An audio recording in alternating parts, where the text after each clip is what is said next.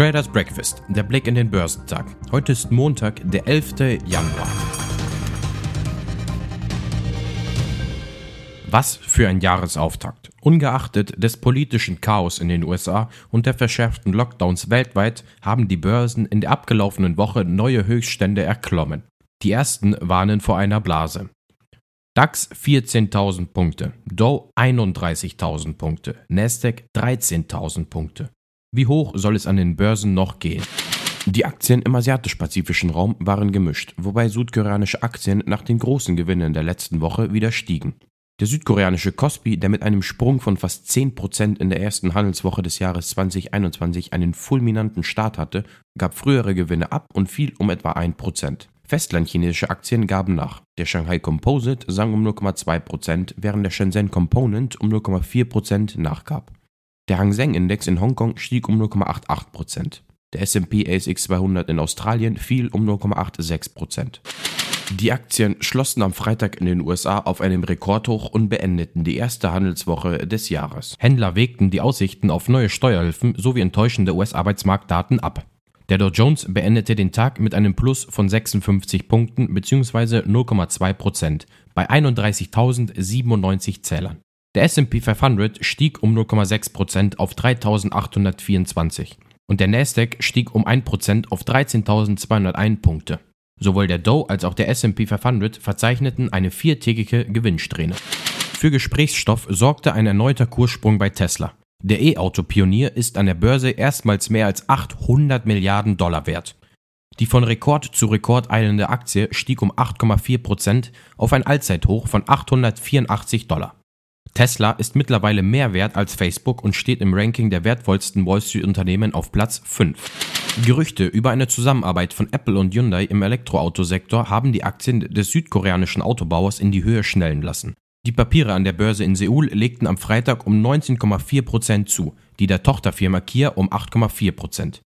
In den Medien wird über ein mögliches Joint Venture von Apple und Hyundai zur Herstellung selbstfahrender Elektroautos spekuliert. Dem Sender Korea Economic TV zufolge kontaktierte der US-Technologiekonzern den südkoreanischen Autobauer, um über eine Kooperation bei der Produktion von E-Autos und Batterien zu sprechen. Die südkoreanische Nachrichtenagentur Yonhap zitierte eine Hyundai-Vertreter mit der Aussage, die Gespräche mit Apple befänden sich noch am Anfang. Top-Performer im Dow Jones waren Coca-Cola, Amgen und Salesforce. Im S&P 500 überzeugten Tesla, F5 Networks und Energy Energy am meisten. Im technologielastigen NASDAQ 100 legten Baidu.com, Tesla und Mercado Libre die beste Performance hin. Trotz des fehlenden Schwungs von der Wall Street schloss der DAX erstmals in seiner Geschichte über 14.000 Punkten. Im Tagesverlauf war er zeitweise auf eine neue historische Bestmarke von 14.131 Zählern geklettert. Damit krönte er eine starke Börsenwoche. Anleger sprechen von einer Jahresanfangsrallye. Die Deutsche Bank hat mit einem millionenschweren Vergleich weitere juristische Altlasten in den USA ausgeräumt. Das größte deutsche Geldhaus zahlte wegen Vorwürfe der Bestechung bei bestimmten Auslandsgeschäften und Manipulationen im Handel mit Edelmetallkontrakten über 125 Millionen Dollar. Das ging aus US-Gerichtsunterlagen vom Freitag hervor.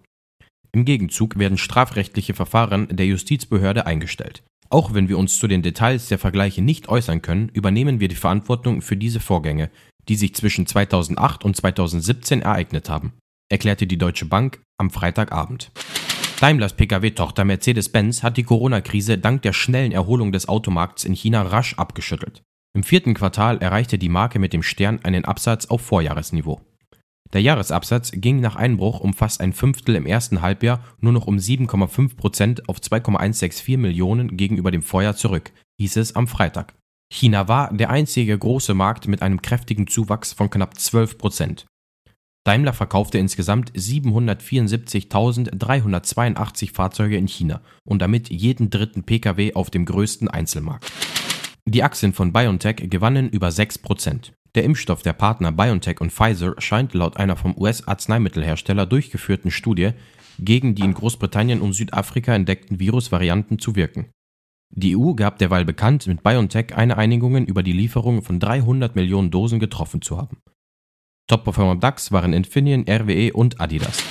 Zum Wochenauftakt stehen weder in Europa noch in den USA wichtige Wirtschaftsdaten an.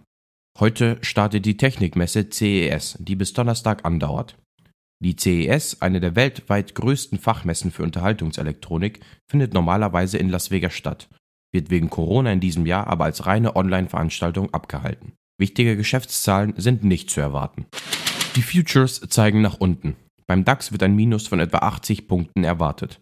Beim Dow Jones rechnet man mit einem Minus von 210 Punkten und beim S&P 500 mit einem Minus von 30 Punkten. Beim technologielastigen Nasdaq 100 wird ein Minus von etwa 170 Punkten erwartet.